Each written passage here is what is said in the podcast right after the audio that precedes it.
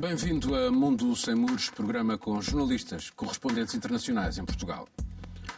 Salvo enorme surpresa, as eleições presidenciais iranianas, elas estão neste momento a decorrer, vão consagrar um homem da linha dura como sucessor do moderado Rouhani. O organismo que seleciona os candidatos em função da sua lealdade aos valores da República Islâmica desqualificou todos os principais nomes da ala reformista e centrista.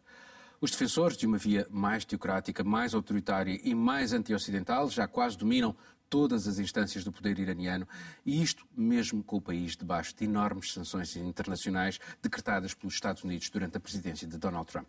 Paradoxalmente, elas acabaram sobretudo por encorajar a linha mais dura e radical do regime e as manifestações populares de protesto ocorridas nos últimos anos são exemplo disso. Acabaram todas violentamente reprimidas. Não se espera que estas eleições ponham em causa o retomar do acordo nuclear com os norte-americanos, que já está numa fase final, ou o reatamento do diálogo com a Arábia Saudita, o grande rival do Irão no mundo mundo islâmico. Essas são decisões estratégicas normalmente dependentes do líder supremo, Ali Khamenei. Ele é a chave mestra do sistema político iraniano e, em certa medida, é a sua sucessão que se esconde nestas presidenciais, considerando a sua idade e o estado de saúde. O regime precisa de alguém da linha dura que o possa substituir e o próximo presidente pode bem vir a ser o seu sucessor. Miguel, sobre estas eleições, já com um vencedor antecipado. É, bem, enfim, o vencedor antecipado decorre também desta, desta escolha, como, como referiste, da forma como são selecionados os candidatos. Havia inicialmente centenas de candidatos ao cargo de presidente, mas uh, conseguiu-se uh, no final reunir um grupo reduzido Sete. em que em que uh, conservadores concorriam com, concorrem com, com conservadores, não é? E isto, de facto, é preocupante, sobretudo se pensarmos que uh, o Irão tem uma, uma percentagem muito grande de população que tem aspirações perfeitamente seculares fora de uma república, fora de uma república islâmica com uma ênfase cada vez maior na parte islâmica. E essas pessoas tiveram todo esse movimento cívico tem sido tem tido altos em que tentam reivindicar posições as suas posições seculares, mas eh, teme-se que, que, que, isto seja, eh, enfim, eh, seja um pouco o fim desse, desse movimento e que anuncie uma maior repressão, o que é, o que é muito negativo. Só como nota final, este, esta radicalização, este extremar de posições com, com o Ayatollah Khamenei, é, é, é, não é totalmente estranho um movimento geral, mais geral, que vai para além do Irão, em que se radicalizam posições. Nós, eh, infelizmente, na, na Europa e até na União Europeia, assistimos, assistimos a, a, ao surgimento de vários ayatollahs uh, que defendem um, um, entendimento religioso que não é partilhado pela, pela, pela maioria das pessoas e que defendem posições extremistas Portanto, não é só no Islão que isto acontece. Eh, é preocupante ver que este, este fenómeno vai muito para além das fronteiras do Islão, porque teoricamente poderíamos pensar que com o que se passa no Islão vivemos bem. Não é verdade, não é verdade. Porque estão pessoas em, a, a sofrer, pessoas que não podem realizar as suas vidas pessoais. Um, ehm, contraídas pelos, pelo espartilho religioso, e era muito importante tomar isto como lição para nós, para reagirmos a países como a Hungria e a Polónia nas suas, uh, nas, na, na, sua marcha para a frente para um cristianismo mais, mais extremista que convém evitar. Catarina, uh, é, é, aqui de facto paradoxal porque as sanções decretadas por uh, Donald Trump, que acabaram por ser sanções internacionais, porque foi muito difícil contornar, acabaram por fortalecer realmente esta linha mais dura e mais extrema, quando é, é, os iranianos são uma, uma são muitos são muito jovens, uh, têm grandes aspirações, uh, é uma sociedade dinâmica e naqueles primeiros anos em que as, as sanções uh, deixaram de, de, existir, depois, antes do Donald Trump resolver reimplantá-las com grande vigor, havia sinais de abertura diferentes. E, portanto, até que ponto é que faz sentido manter as sanções quando, sem sanções, a sociedade movimentava-se provavelmente para uh, um ambiente de maior liberdade? Isso e o facto das sanções tem tido o impacto económico que se sente no dia a dia uh, do, do, Irão e dos iranianos. Nós temos, por exemplo, às vezes nas ruas de algumas cidades iranianas, houve alguns documentários feitos há pouco tempo em que mostra pessoas a venderem órgãos humanos. Tal é o desespero das pessoas, tal é a falta de dinheiro, tal é a falta de acesso uh, ao mercado de trabalho uh, de pessoas, na sua generalidade, jovens, até bastante, bastante educadas, um, com cursos universitários e tudo o resto, que não conseguem literalmente realizar as suas aspirações. Estamos a falar de, neste momento, o, temos quase metade da população do Irão que vive abaixo uh, da linha uh, da pobreza. E, portanto, estas eleições também foram muito dominadas pelo fator económico.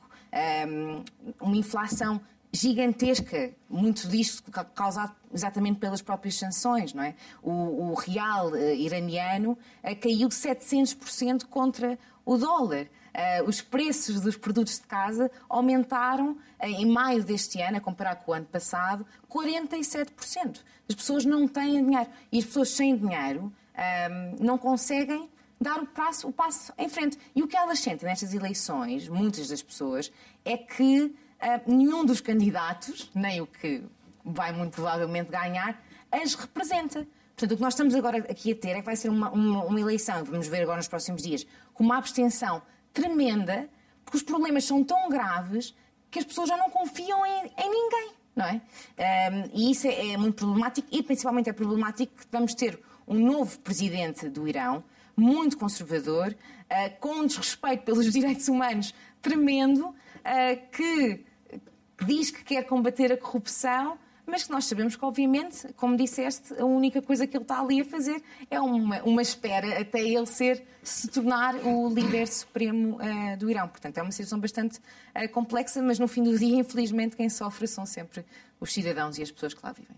Uh, era necessário, Juliana, uma, uma nova abordagem ao Irão, como esta que está a ser feita pelos Estados Unidos, embora não se espere, não se espere grandes alterações ao nível da estrutura do regime. E, e sabe-se que Ali Khamenei tem uma, uma, uma, visão até próximo, do ponto de vista da arquitetura da, da Coreia do Norte. Ele gosta de, de, de um regime assim. Portanto, apesar das eleições, deste ambiente vagamente democrático, devia ou não devia realmente haver uma outro, outro, um outro tipo de abordagem, considerando que, apesar de tudo, tem um ambiente democrático, por exemplo, comparativamente à Arábia Saudita, que tem um ambiente democrático muito mais uh, reduzido, não é?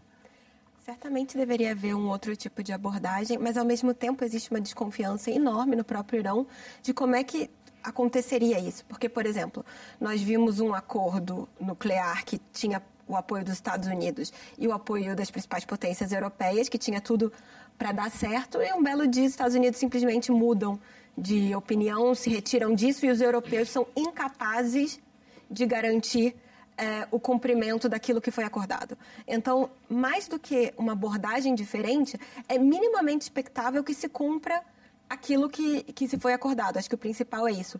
Se se deseja minimamente atrair o Irão para uma esfera de mudanças, é preciso minimamente não rasgar, não assinar a lápis tratados internacionais. No caso específico dessa. Mas podes confiar naquela nestes dirigentes que têm uma visão absolutamente radical, que querem, consideram, por exemplo, que é preciso varrer Israel do mapa, por exemplo? É, é óbvio que não se pode confiar neles, mas quem não cumpriu a parte do acordo nesse caso foram os Estados Unidos, só nesse ponto específico. É, e, e, da mesma, não e, não, e, não, teve força para conseguir. E, e, o ponto seguinte é que é, os iranianos, nesse momento, precisam, de alguma maneira, ter, ou, ser fomentados a ter uma mudança democrática, é óbvio. É, o sistema de sanções, como muitas vezes acontece, foi incapaz de produzir mudanças políticas, de atingir o coração do sistema e só puniu, como sempre, os iranianos. Essas eleições, é, todo mundo sabe que as eleições no Irão nunca foram um exemplo de democracia, elas sempre foram muito controladas. No entanto, até para os próprios padrão, padrões iranianos, isso é considerado, enfim, excessivo. É, a grande quantidade de iranianos que iam às urnas para votar era muitas vezes apontado pelo, pelo Ayatollah como uma forma de mostrar legitimidade do governo. O que acontece é que dessa vez ao que tudo indica, nem isso vai acontecer. Todo mundo Mas já sabe nas que eleições para o Parlamento Sim, todo houve, mundo houve, sabe que Ibrahim uma abstenção enorme. vai ser, vai ser eleito. É, só, só o que fica, enfim, da- dessa experiência toda é muito mais de- do, do próprio Ocidente pensar de que maneira as ações, o não cumprimento do que foi acordado, o não cumprimento daquilo que os Estados Unidos ou mesmo da Europa se propuseram a fazer, está tendo um impacto direto nessas eleições no Irão.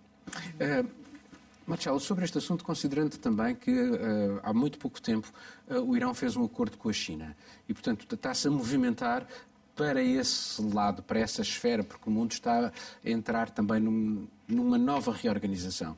E esse acordo do qual se conhecem muito poucos detalhes, mas alguns já, já, já surgiram, a criação de, de- de empresas mistas, eh, chinesas, a intervenção de capital chinês em grande escala no Irão. Eh, o mundo ocidental ge- geriu bem esta eh, eh, a situação iraniana? Sim, eh, sobre o acordo com a China, é mais um, mais um caso, mais um cenário em que a China, obviamente, entra, consegue entrar onde, onde há espaços vazios, que o mundo ocidental deixa vazios. Hum, e o mundo ocidental, obviamente, geriu muito mal esta, esta relação com, com o Irão e, e sobretudo, Trump eh, foi, foi desastroso na, na- na decisão que tomou eh, de, de- de sair do acordo nuclear, porque o- o- esta saída eh, autorizou, eh, eh, autorizou o Irão a voltar a enriquecer o urânio. eh, E, e sabemos que esta é a grande questão nessa área geográfica. É, é a grande questão porque nós não. Ali vamos ter outra guerra, uma guerra eh, terrível, porque, porque Israel não vai permitir que, que eles eh, avancem nesta, nesta Israel tem armas nucleares. tem armas nucleares, portanto, vamos ter ou duas, duas potências com armas nucleares nessa zona, ou então Israel vai, vai fazer uma, uma, uma guerra preventiva eh, contra, contra o enriquecimento do urânio no Irão. É por isso que, é por isso que esta é a grande questão. E, e todos os olhos estão apontados para, para estes acordos que ainda decor, de- decorrem. Agora, só, só um, um parênteses: Israel, há, há uns anos atrás, bombardeou no Iraque eh, instalações que eram suspeitas Sim, sim, sim, de, sim, de- de exatamente. a- a- Há- a- exatamente. um- É, há uma série de atentados, por exemplo, uma série de, de navios que, que, que, que, onde que pegam fogo no- no- no- nos mares e não se sabe muito bem, mas sabemos que há uma série de, de atentados com minas que, que, que, a Mossad eh, faz eh, ne- nesta zona.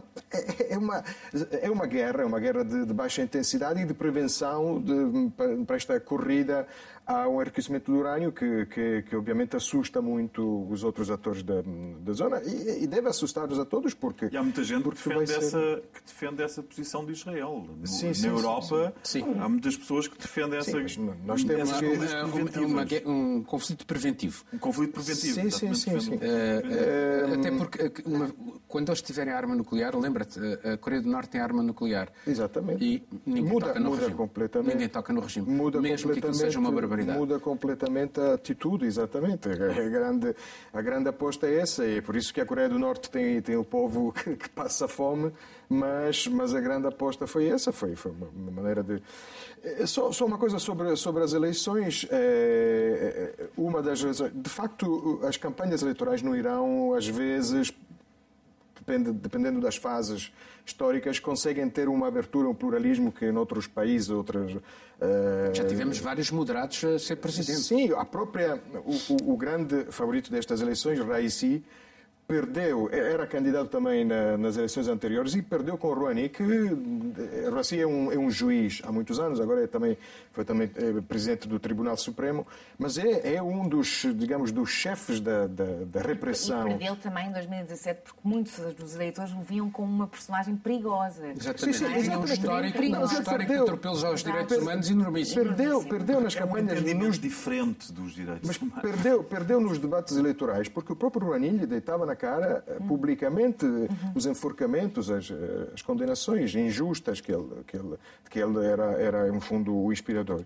Hum, agora, o que é que acontece? Houve esta seleção, mais uma vez, preventiva, eh, porque Vamos ver o lado, o lado positivo, o copo meio cheio. Provavelmente a Khamenei já decidiu, porque é ele que decide, que, que vai assinar o acordo, portanto, em princípio, caem as sanções.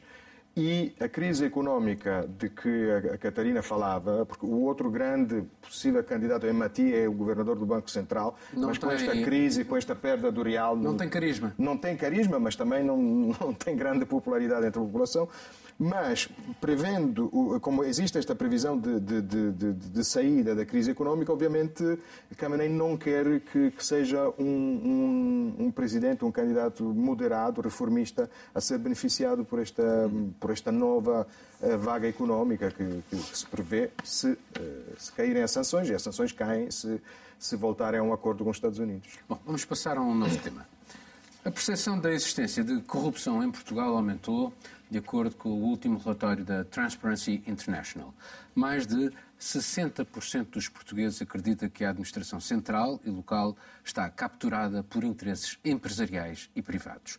Um número próximo desse dá conta dos receios dos inquiridos em sofrer represálias se denunciarem casos de corrupção. Nos restantes países da União Europeia, a situação também não é lisonjeira. O estudo envolveu 40 mil pessoas.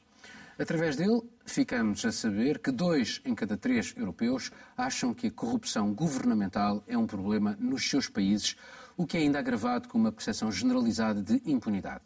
Chipre está no topo dos piores, a Finlândia entre os melhores. Numa altura em que as verbas do Fundo de Recuperação Europeu estão a chegar, avolumam-se receios em torno da proteção desse dinheiro destinado a revitalizar as economias e que é preciso proteger da corrupção. Afinal, ela mina a democracia e provoca a erosão do Estado de Direito.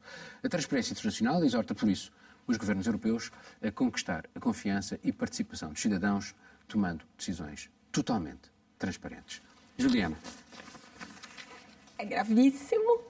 É, primeiro, porque a falta de confiança nas instituições é, públicas e políticas contribui de uma maneira exacerbada para a deterioração da democracia. Se as pessoas acham, se 90% dos portugueses acham que tem corrupção no governo, é, a chance de acreditar nisso, a chance de que seria bom eleger alguém para mudar tudo isso que está aí, Tem que se vai votar um povo crescendo. novo. Não, Tem que se votar não, um povo ah, novo. Eu acho que o mais, o mais grave nessa, nessa situação toda é que é só abrir um jornal, é só ligar a televisão em Portugal, que a gente tem essa percepção mesmo de que existe um problema crônico de, de corrupção no país. Porque todos os dias há notícias de corrupção e de casos e de denúncias e muito pouco do que, que é o resultado concreto dessas denúncias. Do que, que acontece? O exemplo que nós temos é, são denúncias de corrupção que levam sete anos para decidirem se vão ou não ser julgadas. Quando isso vai acontecer ou não é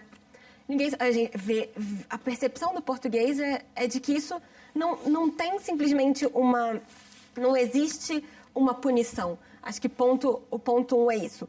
É, e só, para ficar num exemplo muito, muito concreto, é, a, a diretora da, da Transparência e Integridade, que é o braço português, é, Susana Coroado. Susana Coroado escreveu um artigo muito interessante é, falando sobre as entidades reguladoras, que são algo muito importante em Portugal, que obviamente elas supervisionam uma série de setores estratégicos. E que, em média, todos os conselhos de administração têm pelo menos um elemento, quando não mais, que veio da vida política. Ou seja, todas as entidades reguladoras em Portugal têm essa porta giratória para pessoas vindo da política, seja no setor bancário, seja no setor elétrico. Isso é muito grave, porque são as pessoas que deveriam fiscalizar, são as pessoas que deveriam ter uma série de coisas. Então é muito difícil quando nós vemos esse, esses pequenos detalhes. Não quer dizer que o conflito de interesse signifique necessariamente que esses políticos sejam necessariamente corruptos. O problema é que existe uma tal ausência de transparência. É tão difícil justificar porque esse e não aquele, porque não alguém que não tem um conflito de interesse, que obviamente dá essa percepção na população. Marcelo, eh, apesar de tudo, o Governo criou um portal base onde agora, para, para estes fundos europeus, vão ter que figurar os contratos que vão ser feitos. Eh, enfim, eh, há uma tentativa para melhorar um pouco esta, esta, esta percepção. A verdade é que ela existe.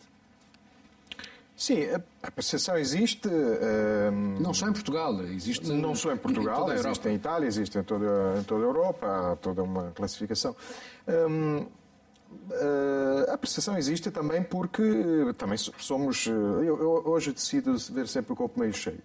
Somos também sociedades mais transparentes, ou seja, nós sabemos o que acontece durante, durante um julgamento, temos vídeos, temos às vezes fugas de, de notícias, outras vezes são notícias que legitimamente são, são publicadas e, portanto, acompanhamos uma série de. Se calhar, eh, nas ditaduras, esta percepção existe muito menos, ou, ou pelo menos não pode ser, não pode ser manifestada. Eh, em relação ao, ao, ao, ao, ao portal e, digamos, a transparência sobre a gestão dos fundos europeus, devo dizer que, a partir de, de, deste ano, temos também uma Procuradoria eh, geral Europeia. Eh, é verdade, e já falámos aqui várias vezes. Sim, de, a nomeação de, do, do, representante português da polémica sobre, polémica... A polémica sobre as nomeações, obviamente ali também. A substituição sempre... do Presidente do Tribunal de Contas, Exatamente. A, eh, a mudança na, na, no topo da Procuradoria-Geral da República. Ah, são as entidades já agora que fiscalizam quem fiscaliza Uh, Exatamente. O, o, Isso é um discurso subversivo. O fiscalizador de fiscalizadores. Não, não. Mas... É uma realidade, Miguel. Sim. Mas, é, não, mas, mas não deixa de ser interessante e vamos ver. A, a, a Procuradora-Geral Europeia, Laura Covesi, é uma romena famosa pelo, pelo, pelos seus combates à corrupção na, no seu país. Aliás, a Romênia não a queria como, como, como Procuradora Europeia. Um, e vamos ter, isto vai ser interessante porque vamos ter uma, uh, uma pela primeira vez, uh, o Procurador Europeu pode uh, intervir em todos os países que aderiram, nem todos aderiram, 22 em 27, Ehm, e pode intervir mesmo como um, um, Ministério Público. Eh, Mas permite-me agora, já agora, dizer-te uma coisa. Há uma entrevista do diretor da, do, do, do, Mecanismo Europeu para a Fiscalização Antifraude ao Financial Times, em que ele diz que não vai ter capacidade para, para, para seguir o fluxo do dinheiro e os beneficiários finais. Claro. Se calhar depois, mas é, há, existe, existe o procurador, depois existem vários uh, representantes no, no, eh, nos vários países, vão, vão existir eh, procuradores delegados europeus, PED, é, é, é, é o nome com que são conhecidos. Um, e vamos ver, eu acho que, apesar de tudo, vai ser, vai ser interessante, hum, nem que seja só porque uh, são, serão casos nacionais, mas com uma fiscalização a nível europeu, que vai ser também uma fiscalização a nível uh, da imprensa. Ou seja, vamos ter cada vez mais uma opinião pública europeia que vai avaliar como este dinheiro, pela primeira vez é um dinheiro que vem também de uma mutualização parcial da dívida, este dinheiro europeu vai ser... Vai Antes de passar ao Miguel e à Catarina, como é que aquilo está em Itália? Eu sei que o, o governo de Mário Draghi uh, definiu umas regras também para, para, para, para, para gastar este dinheiro. Itália vai ser um dos grandes beneficiários do fundo do Itália vai ser um dos grandes beneficiários. Existe, aliás, a Itália também tem uma, uma lei anticorrupção de 2019, no, no, eh, que é do, do, do primeiro governo Conte. Foi uma lei também muito, muito polémica, precisamente porque depois temos o problema de, de, dos governos que, que, querem ir ao encontro da frustração de, da opinião pública eh, que tem esta percepção da, da, corrupção, mas também depois foi uma lei foi uma lei muito polémica porque é uma lei que de facto suspende a prescrição. Eh, depois da, da, da, primeira instância, da primeira, da primeira sentença, a sentença de primeira instância, eh, se for, se for negativa para, para os réus, depois suspende a prescrição. Isto, de facto, cria, abre um, um, estou, estou, a resumir muito eh, os detalhes Sim. da lei, mas abre de facto uma, há uma hipótese de uma pessoa ser investigada toda a vida, ou durante um, enfim, isto, isto também é muito, muito complicado. Foi uma das coisas que enfraqueceu muito o governo Conte, mesmo o governo 2, que era com o mesmo ministro. Catarina, sobre isto. Sobre isto, quer dizer, este, em geral, em geral da corrupção na Europa e uh, este, a percepção de corrupção em Portugal e na Europa. Eu acho que o, o que eu achei bastante interessante neste relatório é que nós não estamos só a falar da percepção da corrupção, estamos a falar também da corrupção em si. E ambos, segundo este relatório da Transparência Internacional, aumentaram, portanto, pioraram. E não é para menos, não é? Quer dizer, nós, como a Joana estava a dizer, todos os dias, quando eu ligo a televisão ou como jornalista escrevo notícias, uh, no caso português, mas também europeu em geral, nós temos uh, contratos públicos que são vão para primos, vão para amigos, vão para netos, vão para o que for. Temos empresas, grandes empresas em Portugal um, eh, de caráter internacional que não, não pagam os impostos que devem pagar. Uh, temos uma série de coisas que acontecem no país que levam a percepção das pessoas a alterar. E isso é perigosíssimo, mas é uma consequência direta das ações uh, do governo e das grandes empresas. O que eu também achei muito interessante neste relatório. E abre, e abre a porta ao discurso populista. Abre, ao, ao, claro. A porta não, abre uma autoestrada. Para eles é a cereja no topo do bolo, não é? Completamente. E aqui também acho achei bastante interessante que o que o relatório mostra é que a corrupção não está só a aumentar nos, eh, em alto nível no governo ou nas grandes instituições. O que este relatório mostra, e o que já sabíamos, é que a corrupção está literalmente no ADN da sociedade. Houve um, um, um elemento interessante uh, que mostra que em Portugal 48% das pessoas. Um, ehm, usam os, os, chamados connects, não é? As conexões, uh, as conexões pessoais, os amigos, os amiguinhos, não sei quê, as cunhas, é cunha. para aceder a serviços públicos. serviços públicos, uh, acesso à educação, acesso à saúde, que foi algo muito interessante este relatório, principalmente no contexto da pandemia. Isto não mostra só que, bem, nós tentamos, fazemos o que podemos para aceder aos serviços, mas também mostra que a burocracia que temos no país também impede é isso, é. o acesso é um ao serviço em si. Exatamente. Um, e este, só o aspecto rápido, o aspecto da saúde, achei muito interessante devido à pandemia, não é? Nós todos vimos histórias a saírem cá para fora pessoas que foram vacinadas quando não, não eram na prioridade, ou pessoas muito ricas, as elites, que foram para os chamados vaccination paradises de, de, de, de avião para serem vacinados no Dubai tudo o resto logo no início. Mas outra vez também mostra a burocracia em Portugal. Um, e por último, eh, uma nota muito rápida que eu acho que há vários mecanismos para combater a corrupção e um dos grandes mecanismos é proteger quem denuncia a corrupção. Portanto, estamos a falar de whistleblowers, mas também estamos a falar de jornalistas. Sim, mas aí é tu tens um dado muito inquietante hum. deste relatório que indica que a maioria das pessoas acha que Sim. denunciar a corrupção pode ser penoso para elas. Exatamente, exatamente. Miguel. Bem, as pessoas de facto em Portugal não têm o hábito de denunciar já por si, porque, por exemplo, na Alemanha está no, no, no, é uma coisa genética denunciar qualquer comportamento desviante de um vizinho, amigo, até familiar, é quase uma coisa genética. Tem um aspecto muito positivo. O lado irónico da, da questão. Sim, é, é muito positivo em Portugal isso não ser assim. Nós temos, cultivamos muito mais um uh, laissez-faire, cada um que faça por si, cada um sabe da sua vida, mas depois tem esse grande inconveniente, não é? Eu queria só alertar para uh, três, três pontos. O, o, principal ponto é que falamos da percepção de corrupção. Percepção de, quer dizer, nós temos um ex-primeiro-ministro que, em exercício de funções, eh, eh, é suspeito, está a ser investigado e por acaso ainda não foi julgado eh, por fenómenos ligados à corrupção ou de corrupção. Temos um outro ex-primeiro-ministro de um outro partido ligado a questões com financiamentos de fundos europeus de uma empresa do qual era, da qual era sócio. Temos um ex-presidente da República que, sob suspeição genérica de comunicação social, não judicial, mas de ter beneficiado de ações e negócios de ações. Temos conselheiros de Estado que não têm nada em nome deles porque têm medo de perder o que têm e de serem investigados, como é o caso de Dias Loureiro.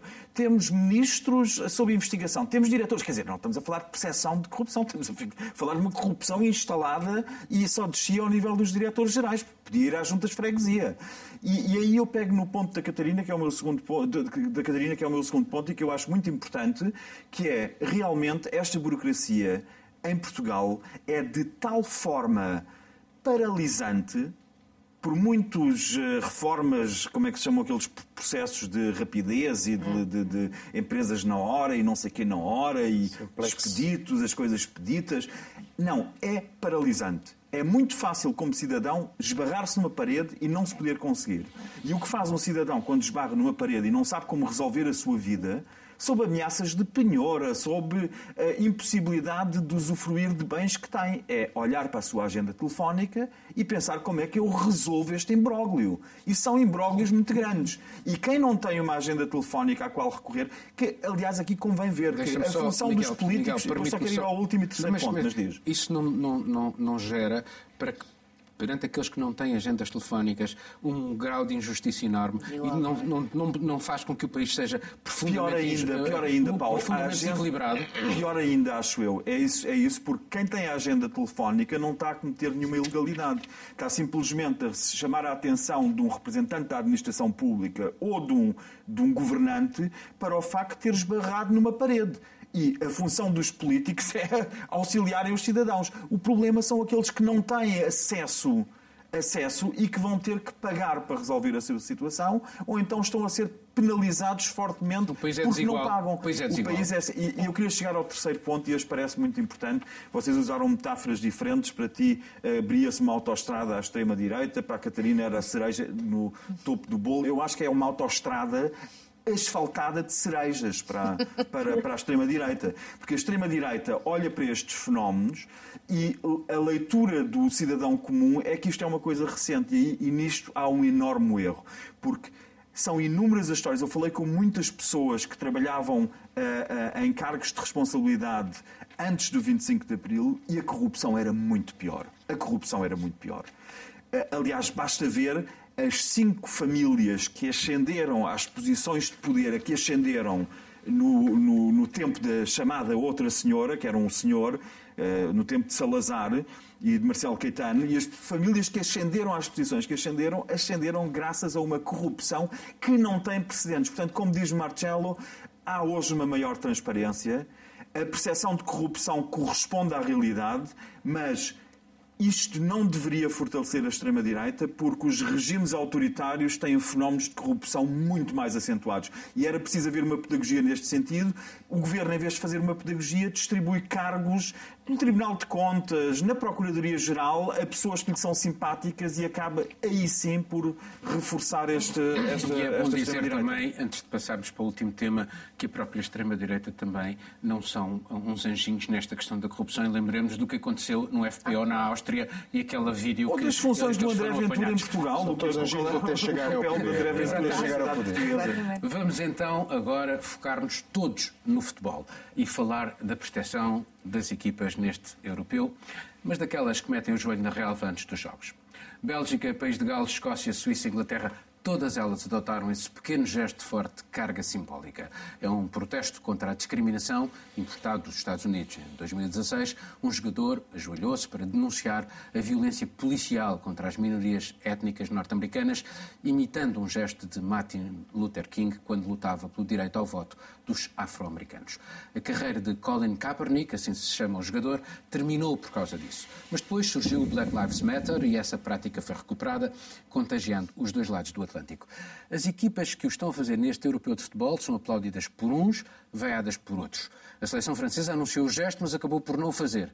Uma reação nas redes sociais, lançada por meios da direita, extrema-direita, chegou a apelar ao boicote à seleção e várias personalidades dessas áreas políticas tomaram também posição contra a equipa de França. Referem uma ação que nada tem a ver com o futebol, só que há um histórico de situações intoleráveis no passado. E não foi assim há tanto tempo que tivemos em Portugal o caso Marega, o de Balotelli em Itália, o de Raheem Sterling, a lista é grande. Catarina. Bem, o, o assunto, o racismo no futebol, não é? Uh, não é novidade, é algo que já acontece há muitos anos e acontece no futebol, como acontece em qualquer outro setor da, da, da, da sociedade. Um, e em, em, Portugal tivemos exemplo disso, tivemos o exemplo do Marega, mas também houveram outros.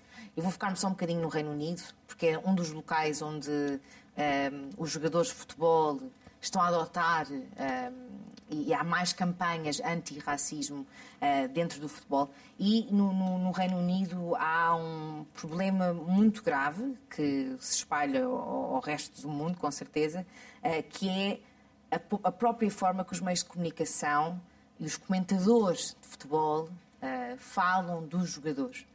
Nós temos, e houve estudos sobre isso, que mostram que, por exemplo, durante o, o Mundial 2018, uma avaliação mostrou que os comentadores de futebol, quando falam de um jogador de cor, falam do físico do jogador, da rapidez do jogador. Quando falam de um jogador branco, já falam da inteligência uh, do jogador, da habilidade e da estratégia uh, do jogador.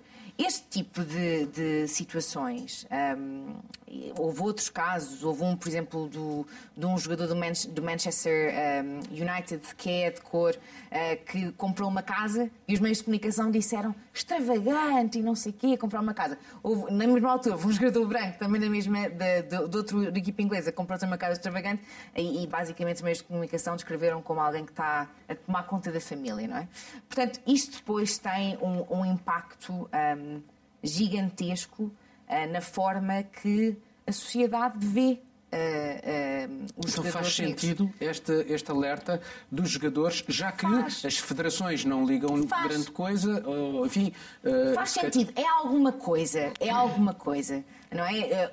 há muitos espectadores a verem estes jogos de televisão. Se um jogador ou dois ou três se, ajoelha, eh, se puserem nos joelhos ou, ou no relevado e isso despertar um debate em casa sobre o racismo, eu acho que já é positivo. Porque acho que o que tem que acontecer, e muitas vezes não acontece, é que não há debate, não há conversa.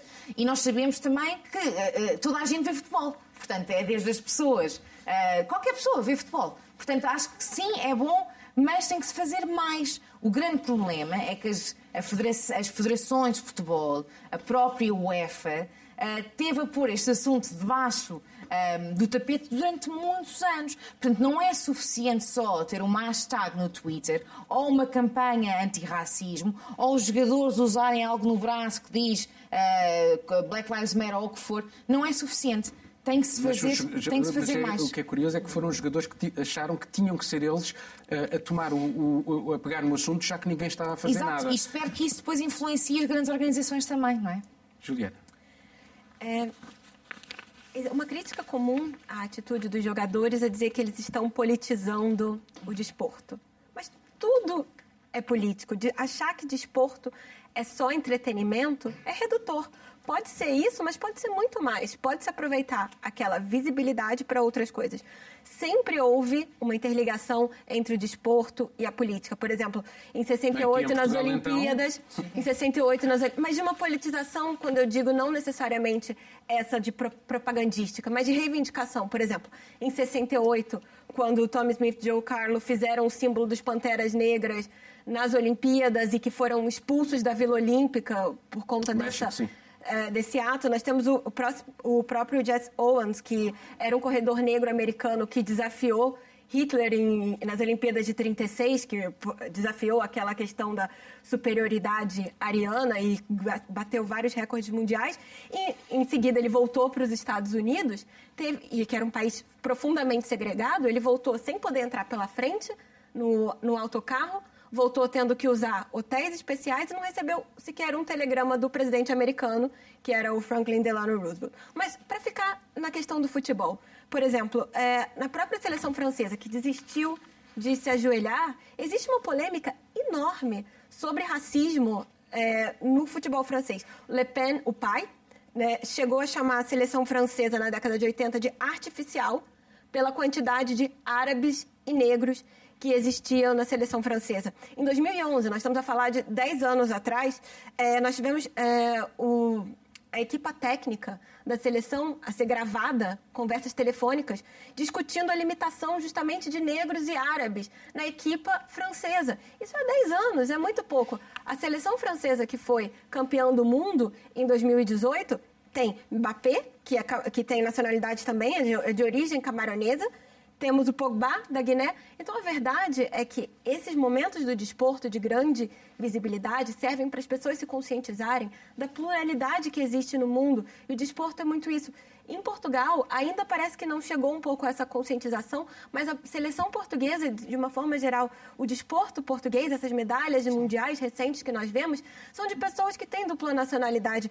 Pega-se, por exemplo, a seleção portuguesa tem o Pepe, tem, tem uma série de outros jogadores de diferentes origens. É uma questão que mais cedo ou mais tarde vai chegar aqui também. Bom, temos que ser muito rápidos, uh, Miguel e, e, e, e Muito rápidos. Eu, eu concordo com o que disseram e percebo a, a boa intenção de, do gesto, mas devo confessar que eu não, não gosto nada. Não gosto nada do gesto, do gesto de se Mas não achas que é preciso fazer qualquer coisa?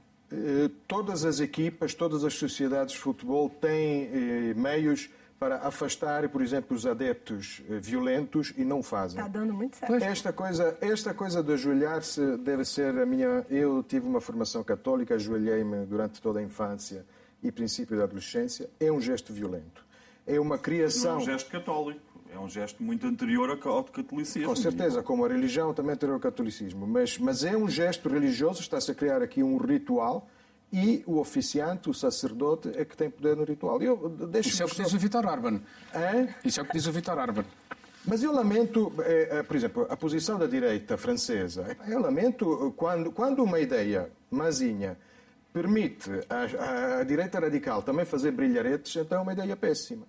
Porque eh, a ideia, um eurodeputado, agora escapa-me o nome, por acaso italiano, origem italiana, fr- francês, do Assembleia Nacional, diz, então para o ano também se vão ajoelhar pelos operários que estão a morrer agora no Catar.